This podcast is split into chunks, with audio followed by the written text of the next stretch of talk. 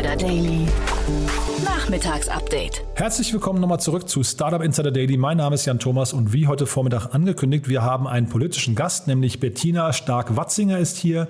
Sie ist Abgeordnete im Deutschen Bundestag, Vorsitzende der FDP in Hessen und parlamentarische Geschäftsführerin der FDP-Bundestagsfraktion. Und wir haben natürlich alles Relevante durchgesprochen, was die FDP für die Startup-Szene oder für die Zukunft dieses Landes in den Punkten Bildung, Digitalisierung, Europa und ja, ich würde sagen Infrastruktur vorhat. Also es lohnt sich sehr, das Interview anzuhören. Genauso lohnen sich aber auch die anderen Interviews, die wir hier geführt haben mit den anderen Parteien, nämlich unter anderem Thomas Jatzombeck von der CDU, Dieter Janicek von dem Bündnis 90 Die Grünen, Valerie Sternberg-Irvani von Volt Deutschland und morgen dann noch natürlich Verena Huberts äh, von der SPD, die ehemalige Co-Gründerin von Kitchen Stories, möchte ja in den Bundestag und ja, hat dementsprechend natürlich, weil sie eben Gründerin war, auch eine relativ spannende Perspektive, würde ich sagen, auf dieses Land. Also auch das ein Interview, was ich euch wärmstens empfehlen kann. Das dann, wie gesagt, morgen pünktlich zum Wochenende und damit sind die großen Parteien alle durch. Die Linke hat sich leider nicht zurückgemeldet. Volt haben wir reingenommen, weil sie einen ziemlichen Zukunftsapproach haben. Und die AfD möchten wir aber im Podcast hier nicht begrüßen. Also von daher sind wir dann durch. Wir hoffen natürlich, den Unentschlossenen unter euch damit zu helfen. In diesem Sinne schon mal auch vielen Dank vielleicht fürs Weiterempfehlen. Ich glaube, es sind fünf sehr spannende Gespräche geworden und ja, wahrscheinlich sollte man alle gehört haben und dann erst sein Kreuz machen. In diesem Sinne, wir gehen jetzt direkt rein ins Gespräch. Vorher nur noch mal ganz kurz die Verbraucherhinweise. Startup Insider Daily. Interview. Super, also ich freue mich sehr. Bettina Stark-Watzinger ist hier, ähm, Abgeordnete im Deutschen Bundestag, Vorsitzende der FDP in Hessen und, äh, und parlamentarische Geschäftsführerin der FDP-Bundestagsfraktion. Hallo Bettina. Hallo Jan, ich freue mich auch da zu sein. Ja, super. Und wir sprechen äh, primär mal wieder über die ganzen Startup-Themen, also alles, was rund um Digitalisierung, Startup-Förderungs- oder Gründungsförderungsmaßnahmen passieren kann, äh, vielleicht auch ein bisschen Bildung um einfach mal zu gucken, welchen Blick die FDP auf die ganzen Themen hat. Ähm, jetzt seid ihr ja eigentlich selbstgewählte Opposition. Ne? Ihr hattet ja die, eigentlich die Chance mitzumachen. Da gab's, müssen wir jetzt gar nicht so ins Detail reingehen, aber vielleicht kannst du mal so kurz einfach mal so dein, deine Vogelperspektive auf die letzten vier Jahre. Wann waren denn so die Momente, wo du gedacht hast, hm, schade, dass wir jetzt gerade nicht regieren. Das hätten wir vielleicht, äh, das hätten wir vielleicht besser gemacht. Ja, ähm, man braucht natürlich immer auch Partner, die Reformen durchführen wollen in einem Land, um zu regieren. Aber wir haben natürlich das klare Ziel, jetzt in der nächsten Regierung zu gestalten und da auch noch einiges an Reformen voranzutreiben. Wenn man die Triels angeschaut hat, dann finde ich, ist das schon ähm, bezeichnend, dass gerade die Innovation und auch Start-ups und äh, Gründerinnen und Gründer gar nicht so einen Raum eingenommen haben. Man muss festhalten, dass in der letzten Legislaturperiode die Themen schon präsenter waren. Wir haben da auch gut Gas gegeben geben. Ähm, aber ähm, wirklich Durchbrüche haben wir eigentlich nicht erreicht. Wir haben ja jetzt noch auf der Ziellinie als ein Beispiel die Mitarbeiterkapitalbeteiligung ähm, angefasst im Fonds-Standortgesetz. Und ähm, da hat man schon das Thema erkannt, ist aber zu kurz gesprungen, weil die Ausgestaltung relativ realitätsfern ist. Also insofern, das Thema ist erkannt worden in dieser Legislaturperiode. Wir haben auch mit eigenen Initiativen, Mitarbeiterkapitalbeteiligung, Wagniskapital fördern, ähm, einiges gemacht, aber da muss noch mehr, ähm, mehr in die Umsetzung kommen. Nicht nur die Erkenntnis, sondern die Umsetzung. Hm. Gibt es denn, ähm, bevor wir jetzt über eure einzelnen Punkte sprechen, gibt es denn an der bisherigen Regierung irgendetwas, was du in diesen wir, Themen, die wir, Themenbereichen, die wir ansprechen möchten, was du lobend hervorheben möchtest? Ja, wie gesagt, dass man das Thema als wichtiges Thema äh, erkannt hat, weil es gab ja eine Studie vom Startup-Verband, dass 415.000 Mitarbeiterinnen und Mitarbeiter durch Startups arbeiten. In anderen Ländern ist das noch deutlich mehr. Also Startups von heute, Mittelstand von morgen. Das Thema ist erkannt worden und jetzt brauchen wir nur noch den Mut, auch mehr umzusetzen. Ja, wo du den Startup-Verband gerade ansprichst, jetzt gab es ja mehrere Studien auch darüber und es wird jetzt auch gerade sehr viel gestritten darüber, wer eigentlich die Startup-freundlichste Partei ist. Ne? Da, laut dem Bundesverband Deutsche Startups waren es eigentlich die Grünen, aber da sind massive Diskussionen entbrannt. Auch auf Twitter bekämpfen sich mehrere Akteure der Szene, Maschmeyer, Thelen und so weiter und so fort.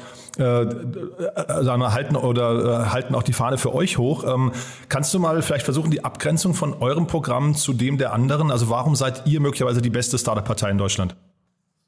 Wir sind aus meiner Ansicht die Innovati also die Partei, die am meisten die Innovation, die ja aus Startups kommt, unterstützen. Weil wir brauchen ja nicht nur äh, eine Schraube, die besser gedreht wird am Fahrrad, sondern wir brauchen vielleicht neue Mobilität, ähm, weil wir eben diese Innovation mehr zulassen wollen.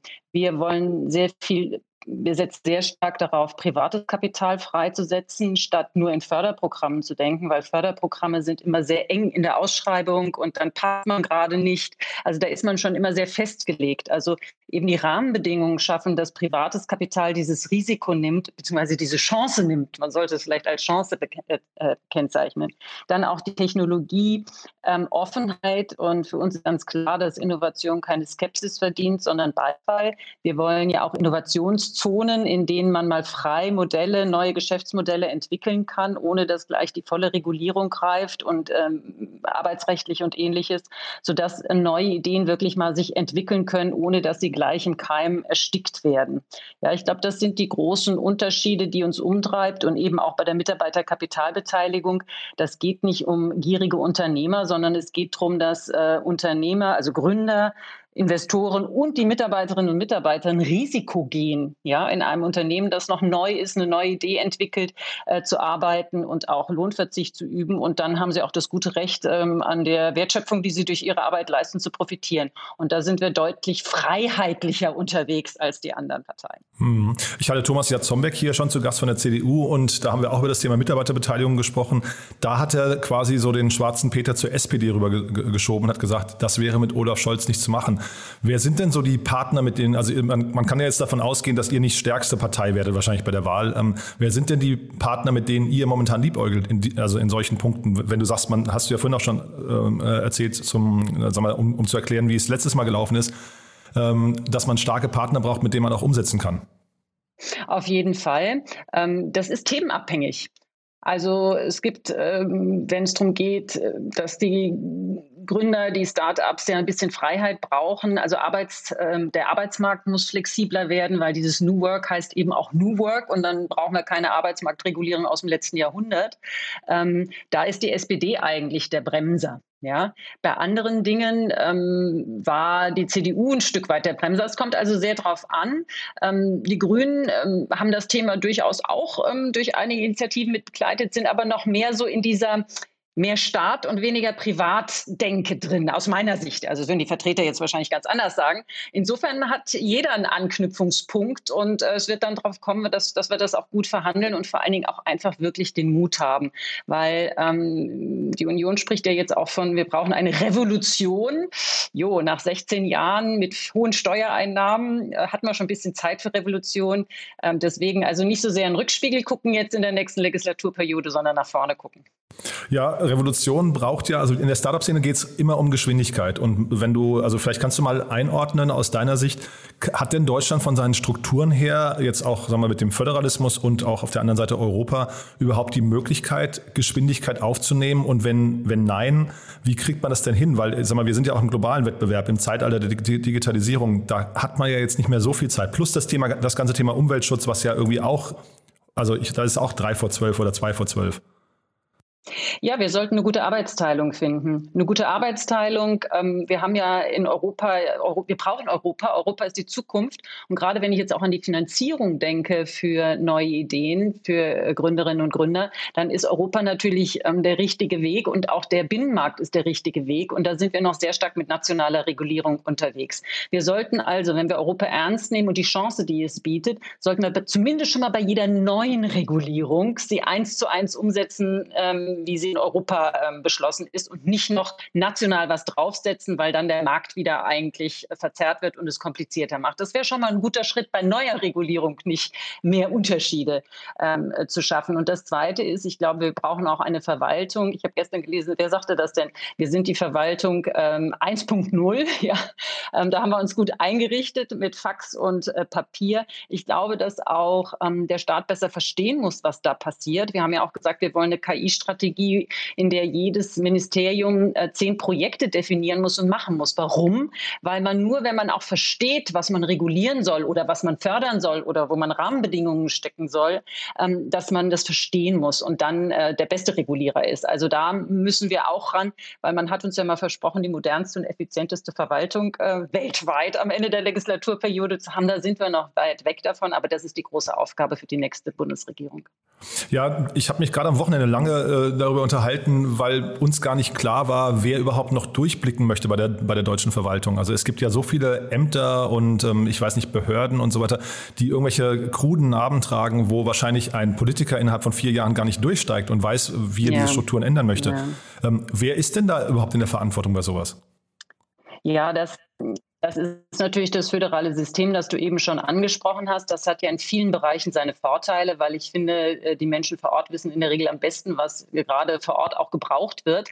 Deswegen brauchen wir starke Kommunen und auch starke Länder. Aber bei so großen Themen, wo es um Skalierung, wo es um Schnittstellen geht, also wo es um bei der Digitalisierung, da brauchen wir, glaube ich, sehr starke Kompetenzen auf Bundesebene. Vielleicht zwei konkrete Beispiele. Vor ein paar Tagen gab es einen Artikel auch über, ähm, äh, äh über Studien Studien, klinische Studien für Corona-Mittel zu, wenn man erkrankt ist. Also keine Impfung, sondern äh, Medizin gegen Corona. Und das scheitert daran, dass wir in unserem Land wenig Studien machen können, weil eben alle Bundesländer die Datenschutzgrundverordnung wieder anders auslegen. Ja, da müssen wir mal so einen einheitlichen Rahmen schaffen. Bei solchen Themen brauchen wir einen einheitlichen Rahmen, damit wir uns nicht selber blockieren, weil wir haben ja die klugen Leute in unserem Land. Und das Zweite ist, dass sie auch auf Bundesebene das Thema war, glaube ich, so ein bisschen, hat man gedacht, ach Gott, die FDP, die will modern sein, als wir das letzte im letzten Wahlkampf Digital First Bedenken Second gesagt haben. Aber wir sehen, dass über 500 Mitarbeiterinnen und Mitarbeiter der Bundesministerien in Schlag mich tot, paar 20, äh, 30 Arbeitsgruppen alle arbeiten und jeder Einzelne will ja auch sein Bestes dazu beitragen. Aber deswegen sagen wir, wir brauchen ein Bundesministerium für die digitale Transformation, nicht ein klassisches Ministerium jetzt wieder und Ressortprinzip und alle denken nur in ihren Silos, sondern als Kompetenzstelle, als Bündelung von Know-how. Es muss ja auch nicht jeder und kann auch nicht, ich sehe es ja bei mir in der Kommune, es kann nicht jeder vor Ort das Know-how aufbauen, so als wirklich Kompetenzstelle und, und äh, geht dann raus und, und äh, organisiert praktisch die Digitalisierung der Verwaltung. Ja? Also man braucht bei diesem Thema eben auch eine klare Zuständigkeit in einer Hand. Mhm, auf das Bundesministerium würde ich gleich gerne mal zu sprechen kommen, aber vielleicht vorher noch mal kurz die Frage, weil du über den Datenschutz auf regionaler Ebene gesprochen hast. Warum, also es ist ja ein super Beispiel, warum brauchen wir denn in einer globalen oder europäisierten Welt überhaupt jemanden, der auf regionaler Ebene über Datenschutz nachdenkt? Ja, gut, Datenschutz wird ja vor Ort auch umgesetzt. Insofern ist es auch nicht schlecht, dass man die Stellen hat, Anlaufstellen, ähm, auch hier wieder Kompetenzstellen. Aber man sollte zu einem einheitlichen Verständnis kommen was das eigentlich heißt. Weil wenn man sich mal damit beschäftigt, ist es oft gar nicht so, dass der Datenschutz alles verbietet, sondern es ist die Auslegung. Und da sollten wir zu einer Auslegung kommen, die mutig ist und die eben ermöglicht, gerade in Wissenschaft äh, mit anonymisierten Daten, ja, da kann man ja, da geht es ja nicht mehr um den Schutz der einzelnen Person, da sollte man deutlich mutiger werden. Ja, äh, also bin ich bei dir, nur zeitgleich sieht man immer wieder, dass sich bestimmte Datenschützer in Deutschland auch hervortun. Also Hamburg ist da ein gutes Beispiel, glaube ich. Ähm, ich glaube auch Baden-Württemberg und so, die dann immer separat in der Presse auftauchen mit irgendwelchen Musterprozessen und so weiter. Ist das nicht ein Thema, was dann eigentlich ja. hinterher auf, äh, auf, auf nationaler Ebene oder vielleicht sogar Europaebene stattfinden müsste?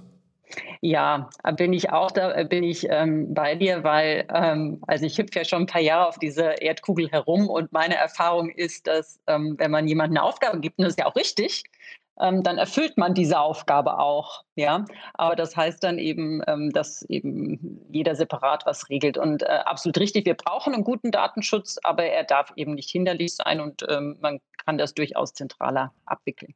Mhm. Und dieses Bundesministerium für digitale Transformation hast du es gerade genannt, also eine Kompetenzstelle. Das bedeutet, ihr seid eigentlich äh, Verfechter eines Digitalministeriums, ja? Äh, höre ich richtig raus, weil das ist ja auch ein großes Thema, wo sich jetzt relativ die Geister scheiden gerade. Ja, ähm, natürlich muss die Digitalisierung ähm, in allen Ministerien umgesetzt werden, aber es macht ja keinen Sinn, dass jeder vor sich hin bastelt. Also wenn man sich mal das äh, Bundesministerium für Bildung und Forschung anschaut, dann ähm, ist in jeder Abteilung nochmal der Bereich Digitales. Ja, das müsste man auch ähm, zusammenziehen und das Know-how aufbauen. Ähm, auch neue Trends und neue, also so ein Innovationszentrum, ähm, wie so ein wissenschaftlicher Bereich, weil ähm, wenn das so fragmentiert ist, ich sehe es ja gerade, ich bin im Haushaltsausschuss für eben das Bundesministerium für Bildung und Forschung zuständig. Und wir sehen es ja gerade auch diese ähm, Überschneidungen mit dem Bundeswirtschaftsministerium. Das tut nicht gut, wenn die Themen so ähm, verteilt sind. Und deswegen ist eben so eine Kompetenzstelle. Vielleicht braucht man in zehn Jahren so ein Ministerium auch nicht mehr und wir brauchen ein anderes Ministerium. Ja, aber ähm, zumindest jetzt um diesen Sprung. Wir sind ja, wenn man die ganzen Rankings anschaut, diese Woche kam wieder ein Ranking heraus, dass wir zurückgefallen sind in der Digitalisierung, noch weiter zurückgefallen sind. Also wir haben nicht aufgeholt. Ähm, wir müssen diesen Quantensprung schaffen und deswegen muss man da Expertise bündeln. Ja, ich habe, glaube ich, auf deiner Webseite, äh, auf deiner sag mal, ähm, politischen Webseite gelesen, dass du auch leidenschaftliche Mutter bist. Ne? So habe ich es, hab glaube ich, zumindest hier notiert. ja, bin ja. ich auch. nee, und äh, damit verbunden mal die Frage Generationenvertrag, den wir gerade haben, weil äh, wir haben ja relativ viele Themen, ich sag mal, also zukunftsgerichtete Themen, nennen wir mal nochmal Umweltschutz ähm, oder auch das Thema Bildung oder auch das Thema Digitalisierung, also sehr vorwärtsgerichtete Themen, wo man eigentlich bei allen äh, Themen das Gefühl hat, wir, wir kommen nicht in der ausreichenden Geschwindigkeit voran. Siehst du das auch so? Also hat die nächste Generation, wird die sich noch lange, wird die noch lange dran zu kauen haben, was wir hier so anrichten? Also noch haben wir ja die Zeitfenster. Ne? Wir sehen es ja in der Altersvorsorge. Ähm, noch haben wir die Zeitfenster, was zu ändern. Aber dann muss man jetzt auch mutig sein. Ähm, wir sind ja auch für eine Amtszeitbegrenzung von Kanzlerinnen und Kanzler. Also nichts gegen Frau Merkel als Person will ich überhaupt nicht sagen. Aber 16 Jahre halte ich für zu lang, weil dann die großen Zukunftsziele, dieser Elan, der am Anfang da ist, der Veränderungselan, ähm, ermüdet ein Stück weit. Und äh, für jeden ist Veränderung Anstrengung. Und ähm, wir hatten hohe Steuereinnahmen, wir hatten Erfolge und das hat ein Stück weit diesen Veränderungselan gebremst.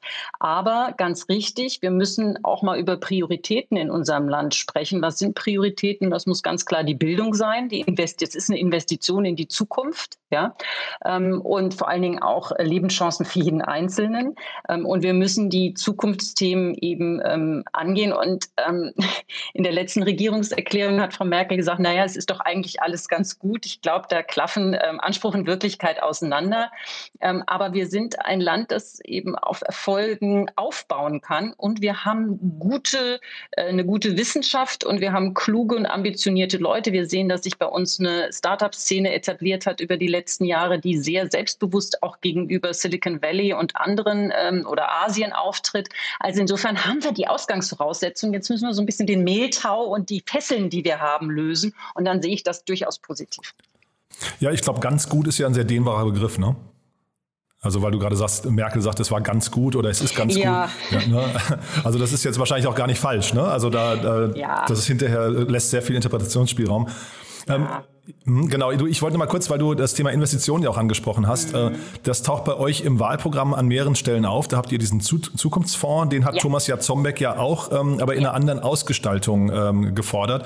Und dann habt ihr nochmal explizit Geld für Gründerinnen äh, gefordert, ja. äh, einen, einen, eigenen ja. Fonds. Vielleicht kannst du den nochmal kurz ansprechen. Ja, also der Zukunftsfonds, unser Zukunftsfonds unterscheidet sich von dem, was die Bundesregierung jetzt gemacht hat, weil wir ihn nicht so kleinteilig aufstellen wollen. Der Zukunftsfonds der Bundesregierung hat ja bestehende Förderlinien nochmal aufgestockt ähm, und hat auch ein, eine kleine Tranche äh, so ausgestaltet, wie wir es machen würden. Wir würden es nur größer und mutiger machen. Unser, unser Vorbild ist äh, Dänemark, wächst Fonden, indem man eben diesen Dachfonds gegründet hat mit zwei Säulen, in die man investieren kann. Einmal, ähm, dass man als Institut, äh, Ziel, ich sollte vielleicht noch vorausschicken, Ziel ist ja, dass wir das private Kapital, das wir in unserem Land ja doch haben, äh, gerade bei den institutionellen, dass wir das nutzen können. Und wenn man da nur einen kleinen Prozentsatz nutzt, haben wir einen Riesenhebel. A, dass wir die neuen Ideen finanzieren, aber B, auch, dass ähm, eben die Institutionellen von äh, der neuen Wertschöpfung auch ähm, an der teilhaben.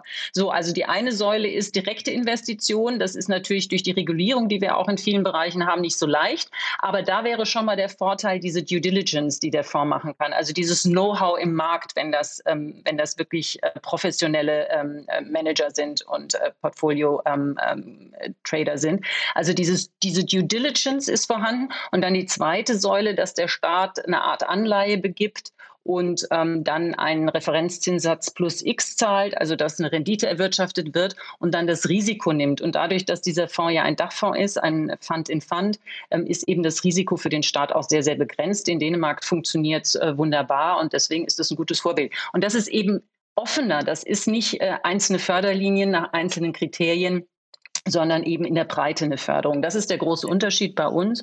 Und aber, aber darf, ich, darf, darf ich kurz ja? da noch einhaken? Äh, heißt das aus deiner Sicht, wir haben zu wenig Kapital am Markt derzeit? Weil äh, wir reden hier bei euch, wenn ich es richtig aufgeschrieben habe, zehn Jahre, zehn Milliarden. Ne? Das heißt eine Milliarde pro Jahr. Ähm, hilft das hinterher und gibt es nicht eigentlich gerade eine Geldschwemme, weil das Geld sowieso so günstig ist und angelegt werden muss?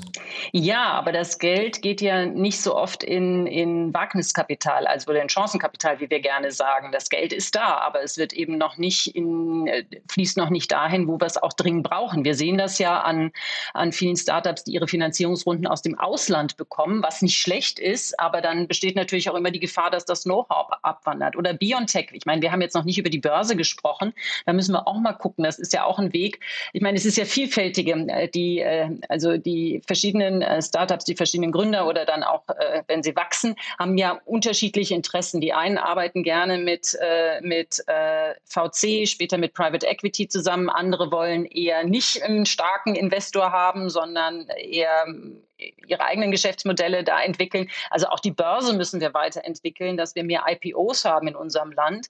Also da ist noch einiges, was wir machen können, um die Finanzierung ähm, zu verbessern. Ja, es ist Kapital da, aber es steht noch nicht genug da für die Wachstumsfinanzierung. Ja, mhm. genau. Und, und genau. für Gründerinnen habe ich es dann richtig verstanden, ist nicht genug Kapital da. Für Gründerinnen ja, das ist natürlich ein, ein Riesenthema, weil nur 16 Prozent ähm, der Gründerinnen, also der Gründer sind weiblich und wir sehen natürlich, dass ähm, der Zugang zu Kapital für Frauen doch noch schwerer ist. Ja, das hat viel auch mit dem zu tun. Da gibt es ja auch gute Forschung dazu ähm, vom MIT, ähm, wie eben die Rollenverteilung auch noch gesehen wird, wem man was zutraut. Also bei Interviews, dass die Frauen eher die Risikofragen bekommen, die Männer eher die Chancenfragen. Also da gibt es ganz interessante Forschung und wir sehen, dass viele Venture Capital Boards eben noch sehr männlich besetzt sind aus der Tradition heraus. Ja, wir sehen natürlich auch, dass gerade in den neuen Technologien hier, wo ich lebe, in Frankfurt gibt es ja auch ähm, äh, Blockchain ähm, an der Frankfurt School und da sehen wir auch mehr Männer. Und wenn da jetzt die Frauen nicht sind, dann ähm, haben wir irgendwie die auch schon wieder in diesen Zukunftsthemen verloren. So und deswegen müssen wir gucken, dass wir da was machen. Wir wollen einen Fonds für Gründerinnen haben.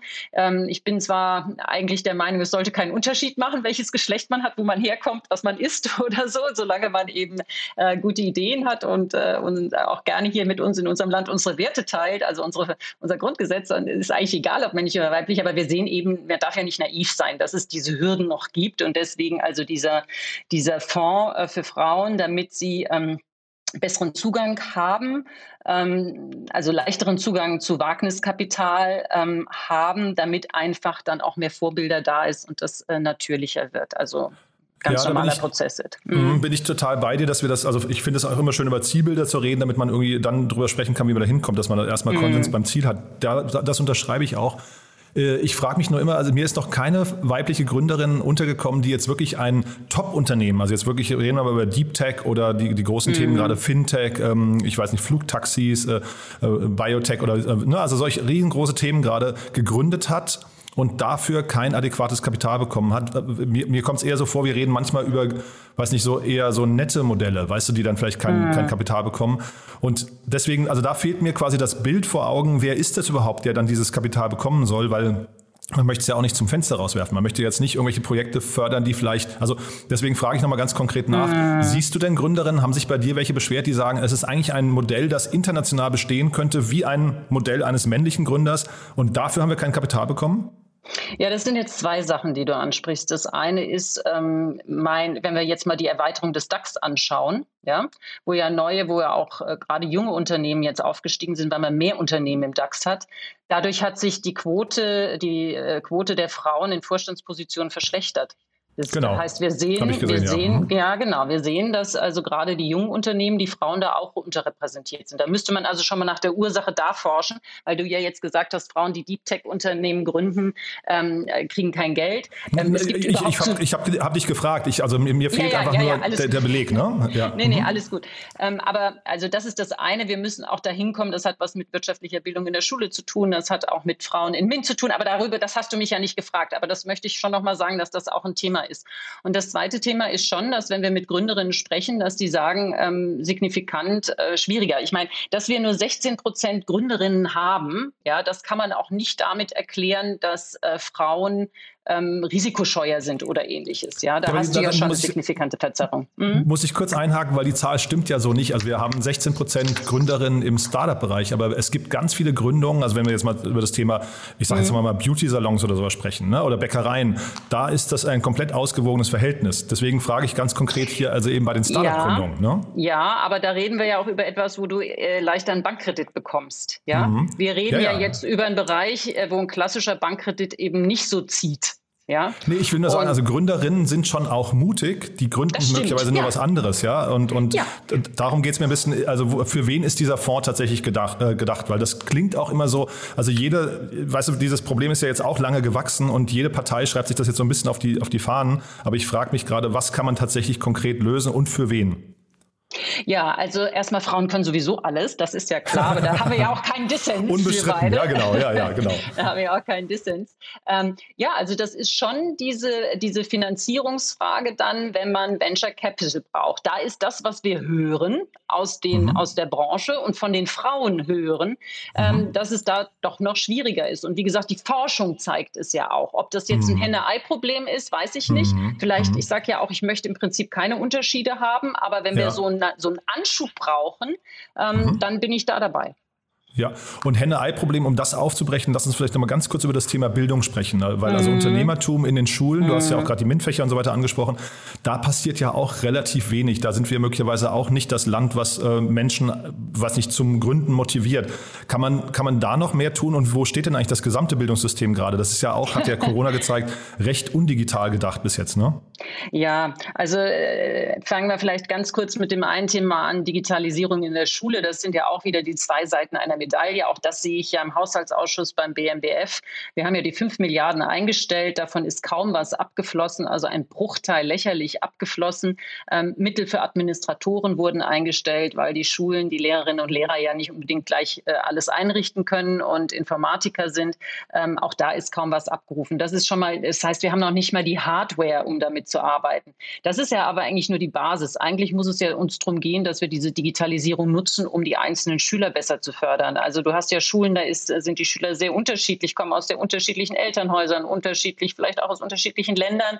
Und diese Digitalisierung, dieses Lernen, ähm, diese, diese, diese Ergänzung, nicht Ersetzen des Unterrichts durch einen Lehrer, diese Ergänzung äh, mit digitalen Möglichkeiten eben nochmal individueller zu lernen, das ist doch eine Riesenchance. Und da sind wir, weil wir noch nicht mal die Hardware haben, meilenweit entfernt, jenseits dessen, dass auch Lehrerinnen und Lehrer besser geschult werden müssen und das in den Lehrplan aufgenommen werden muss. Ja, das ist das eine. Das zweite ist natürlich, dass wir mit Digitalisierung auch werden umgehen müssen. Mein Vater ist 93, der ist äh, auf die Welt gekommen, da ist der eiserne Gustav mit der Kutsche nach Paris gefahren, hat gegen Autos äh, demonstriert, ja. Mhm. Und ähm, heute macht er seine Steuererklärung digital. Wir müssen nicht alle programmieren können, aber wir müssen in der Schule damit lernen, äh, lernen, wie, was heißt das eigentlich? Was ist ein Algorithmus? Wie gehe ich mit Medien um? Und da wird noch viel also da ist noch viel Luft nach oben. Ich will auch nicht immer nur schimpfen, weil es gibt durchaus Lehrerinnen und Lehrer und ähm, die da wirklich auch Engagement zeigen. So und wirtschaftliche Bildung, ähm, ganz wichtiges Thema. Wir sind ja Weltmeister in äh, German Angst. Ähm, auf die Frage, würden Sie für, ein, äh, für eine höhere Rendite auch höheres Risiko in Kauf nehmen, habe ich eine Statistik gelesen, sagen nur drei Prozent ja. ähm, viele Schülerinnen und Schüler äh, wissen nicht, was Inflation ist, wenn sie von der Schule gehen. Und insofern ähm, muss, muss wirtschaftliche Bildung, das, das gehört dazu, sich im Leben zurechtzufinden. Die Schule muss kein Steuerberater werden, aber so Grundzüge, ähm, damit man hinterher im Leben damit umgehen kann, aber auch, ähm, also ich habe hier eben die Studie genannt mit Risiko. Die gute Nachricht ist, wenn man eben in der Schule wirtschaftliche Bildung hat, ähm, dann kann man mit Risiko besser umgehen. Und deswegen ist es eigentlich, ähm, legen wir da schon, wenn wir da nicht was ändern, ähm, dann, äh, dann versuchen wir hinten viel zu korrigieren, aber wir haben eigentlich äh, die Chance am Anfang verpasst. Ja? Und deswegen muss da etwas passieren. Ähm, Wirtschaft und Digitalisierung müssen in die Schule einziehen, ob in einem separaten Fach oder super in Lehrpläne eingearbeitet. Da kann man drüber streiten, aber die Hauptsache es passiert. Also ich glaube, German Angst war ja sogar ein Begriff, den Christian Lindner geprägt hat, wenn ich mich äh, richtig erinnere. ja. Ähm, lass uns mal vielleicht nochmal ganz kurz das Thema, also Bildung hat ja sehr viel zu tun auch mit dem, äh, mit dem Fachkräftemangel, den wir gerade haben. Also äh, mhm. jeder, jeder ruft gerade und es gibt auch äh, Studien darüber, dass zum Beispiel im Data Science Bereich, der immer wichtiger wird, wir überhaupt nicht vorbereitet sind auf, auf die Nachfrage, die jetzt hier gerade entsteht. Wie kann man denn damit umgehen? Weil das ist ja quasi, also wenn man jetzt mal über, den, über die Zukunft des Wirtschaftsstandorts Deutschland spricht, das, also es hilft uns ja nichts, wenn wir hier groß denken und hinterher keinen haben, der es umsetzt, ne? Auf jeden Fall. Das gilt für äh, den Tech-Bereich, für den äh, digitalen Bereich ganz besonders, aber es gilt, äh, gilt für uns als, äh, als Gesellschaft insgesamt. Ja? Wir brauchen Zuwanderung. Wir leben in einem Land, in dem die Menschen zum Glück immer älter werden, aber weniger junge Menschen nachkommen. Und deswegen ist Zuwanderung für uns lebensnotwendig und es ist auch eine Bereicherung. Und deswegen ähm, finde ich, ist das, muss das auch in, unbedingt in den Fokus genommen werden. Als ich mal mit der Naumann Stiftung in Hongkong war vor einigen Jahren auf einem Panel zu Fintechs und der erste äh, Gründer, den ich da gesprochen habe, der äh, war deutschsprachig. Und da sage ich, warum bist du hier? Und da sagte er, ja, weil hier bekomme ich die Leute äh, ganz einfach nach Hongkong, also ganz einfach kann ich Fachkräfte hierher holen. Ja? Und deswegen müssen wir da was ändern. In der letzten Legislaturperiode ist ja das Fachkräftezuwanderungsgesetz äh, angefasst worden, aber aus unserer Sicht ist man hier auch zu kurz gesprungen, hat zu viele Bedenken gehabt. Wir brauchen unbürokratische Einwanderung für Fachkräfte, weil das sagen uns die ähm, Tech-Startups, 80 Prozent der Mitarbeiterinnen und Mitarbeiter kommen aus dem Ausland. Das heißt also, wenn wir Top-Talente gewinnen wollen, müssen wir auch ein, äh, einfache Einwanderung haben. Wir wollen ein Zwei-Säulen-System. Ähm, das ist einmal eine überarbeitete Blue Card. Also das ist ja, die besteht ja schon, aber die soll nicht nur für akademische, sondern auch für nicht akademische Fachkräfte gel gelten.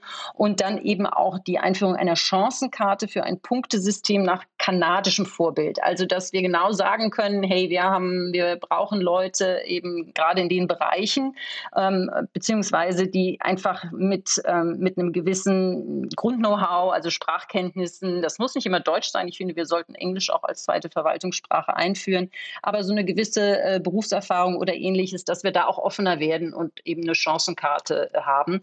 Äh, denn das ist die Zukunft für viele Branchen und ganz bestimmt auch für die Digitalisierung. Und da kommen wir dann wieder zum Thema, das wir ganz zu Beginn angesprochen haben, nämlich die Mitarbeiterkapitalbeteiligung damit wir überhaupt attraktiv sind für diese äh, Top-Kräfte, ähm, müssen wir eben auch das, was international Standard ist, dass wenn ich arbeite, auch ähm, dann davon nicht nur durch meinen Lohn profitiere, sondern auch am Zugewinn des Unternehmens äh, äh, profitiere, ähm, an der Wertsteigerung. Ähm, das müssen wir unbedingt mutiger umsetzen, äh, denn sonst gehen die Top-Kräfte in andere Länder. Um uns herum gibt es ja auch Länder, die ähm, weltweit nach tollen Fachkräften suchen. Mhm. Also der globale Wettbewerb, auf den du da ansprichst. Ne? Aber das hat, hat auch sehr viel eben, wir haben ja die Bildung gerade angesprochen, das hat ja auch sehr viel damit zu tun. Dann da frage ich mich, ich hatte neulich Jan Depen, den Gründer von Zeitgold hier äh, zu Gast und der, das ist ein Unternehmen, das in Deutschland und Israel aufgestellt ist oder war und der sagte mir, dass ähm, sie ihre, ihr Data Science äh, Center in Israel aufgebaut haben, weil dort die ähm, Experten mindestens doppelt so gut werden wie in Deutschland. Ja, sie sind zwar teurer, aber mindestens doppelt so gut und da frage ich mich ja schon, wie kann denn sowas sein? Also wie kann ein, wie kann ein Mensch dort im im Durchschnitt doppelt so viel können wie hier. Und zeitgleich vielleicht damit verbunden nochmal das Thema Weiterbildung. Also da, das ist ja, dieses lebenslange ja, Lernen. Ähm, jetzt haben wir jetzt haben wir Corona ähm, irgendwie ja irgendwie haben wir uns durchgewurstelt, aber ich habe so relativ häufig oder ich habe also vermisst so diese Ansagen, nutzt doch die Zeit, wenn ihr zu Hause seid, auch zum Weiterbilden. Macht euch fit für die nächste Generation äh, oder die, die nächsten Herausforderungen. Ähm, wir, wir werden ja wahrscheinlich mit den ganzen, ich sage jetzt sag mal, einfacheren Berufen, da kommen ja unglaubliche Arbeitslosenwellen auch auf uns zu, von, von Dingen, die jetzt automatisiert werden, von, von Jobs, die wegrationalisiert werden. Wie können wir denn damit eigentlich umgehen? Ja, ganz richtig. Also lebenslanges Lernen. Ich habe mich so gefreut, als ich den Haushalt des BMBF bekommen habe, weil ich gedacht habe, boah, da steht auch lebenslanges Lernen drin. Ähm, super. Und wenn man dann reinschaut, ist es im Prinzip eine Plattform, wo was zusammengeführt wird. Das ist schon mal besser als nichts, aber ähm, es ist alles sehr homöopathisch. Ja, auch da machen es andere Länder. Skandinavien bieten immer noch mal, das ist eine Zusammenarbeit zwischen Arbeitgebern, dem Staat und dem äh, einzelnen Arbeitnehmer, Arbeitnehmerin, noch mal so richtig Auszeiten an, ein halbes Jahr oder ein Jahr. Und deswegen sagen wir als Freie Demokraten auch ganz klar, in der sich ändernden Welt, und die wird sich ja schneller ändern in den nächsten Jahren, ähm, nochmal so ähm, nicht die Midlife Crisis, sondern jetzt Midlife BAföG, dass es dann auch nochmal eine Unterstützung gibt, ähm, teilweise durch Angesparte, äh, durch den Arbeitnehmer, aber eben auch Mitfinanzierung durch den Staat, dass man sagt, du hast nochmal eine Chance, auch dich weiter zu verändern. Ja, die Berufswege und die Lebenswege werden einfach bunter. Auf jeden, auf jeden Fall. Ähm, auch hier sind wir ein bisschen noch in der letzten im letzten Jahrhundert. Wir haben ja zum Beispiel mit Volkshochschulen eine gute Basis, die sind aber eben irgendwie zu kleinteilig unterwegs. Ähm, ich habe in Großbritannien gelebt, da kann man also durchaus Zertifikate noch ähm, ent, ent, ähm, äh, sich erarbeiten dann. Da gibt es gute Angebote, die so eine berufsbegleitende Weiterbildung einfach nochmal äh, besser ermöglichen. Und auch tolle Ideen wie Startups. In Berlin gibt es ja ein Startup, das ähm, Frauen mit Migrationshintergrund zu ähm, äh, Programmiererinnen ausbildet. Ja, also äh, super Sache, ähm, weil ähm, manchmal ist es ja die Angst vor diesem neuen Beruf und ähm, ähm, vielleicht ist es gar nicht so, dass man das nicht mehr erlernen kann. Also insofern müssen wir hier auch größer denken als bisher. Super. Du, ich hätte noch ganz viele Fragen. Ich hätte gerne mit dir über G5 und ähm, Servicegedanken des Staates und Neue oh, Mobilität oh, ja. und Verkehrsministerium und so weiter. Also es gibt noch viele Themen, die wir besprechen hätten können, aber mit Blick auf die Uhr, ich weiß, du hast jetzt gerade äh, ne, wirklich natürlich viel um die Ohren. Wir sind auf den letzten Metern. Ich danke dir ganz herzlich für deine Zeit. Haben wir dann aus deiner Sicht was ganz Wichtiges vergessen, was du noch adressieren möchtest? Nein, ich denke, wir haben die wichtigen Themen angesprochen, Jan, und nach der Wahl geht es ja weiter. Wir sind ja nicht aus der Welt, sondern wir wollen ja gestalten. Also insofern äh, können wir gerne nach der Wahl, wenn es sich ergibt, auch nochmal weitersprechen. Super, ja, ich habe auf eurer Webseite gelesen, die Zukunft gehören, die, äh, gehört denen, die etwas tun. Ja. Ich bin gespannt, was ihr tut, ja? Also viel Erfolg für die Wahl. Danke, Bettina, und ja, dann bis zum nächsten Mal, ne? Danke, bis zum nächsten Mal. Tschüss. Startup Insider Daily, der tägliche Nachrichtenpodcast der deutschen Startup-Szene. So, damit sind wir durch für heute. Das war Bettina Stark-Watzinger von der FDP, Abgeordnete im Deutschen Bundestag, Vorsitzende der FDP in Hessen und parlamentarische Geschäftsführerin der FDP-Bundestagsfraktion. Ich fand es ein sehr spannendes Gespräch. Ähm, es ist natürlich mittlerweile relativ schwierig, die ganzen Unterschiede bei den Parteien auch rauszukitzeln. Von daher nochmal die Empfehlung. Wir haben insgesamt fünf Interviews hier im Angebot von der CDU, Bündnis 90 Die Grünen, Volt Deutschland, heute die FDP und morgen kommt dann nochmal Verena Huberts von der SPD. Fünf Interviews, die ich politisch ganz neutral euch alle empfehle, damit ihr euch ein gutes Bild machen könnt, vor allem bei dem Thema Digitalisierung, Infrastruktur, Bildung, Europa und wahrscheinlich so ein paar angedockte Themen wie zum Beispiel Werte und das Verständnis der Bürokratie. So, damit sind wir durch. Ich freue mich, wenn wir uns morgen wieder hören. Bis dahin, euch einen wunderschönen Tag und alles Gute. Ciao, ciao.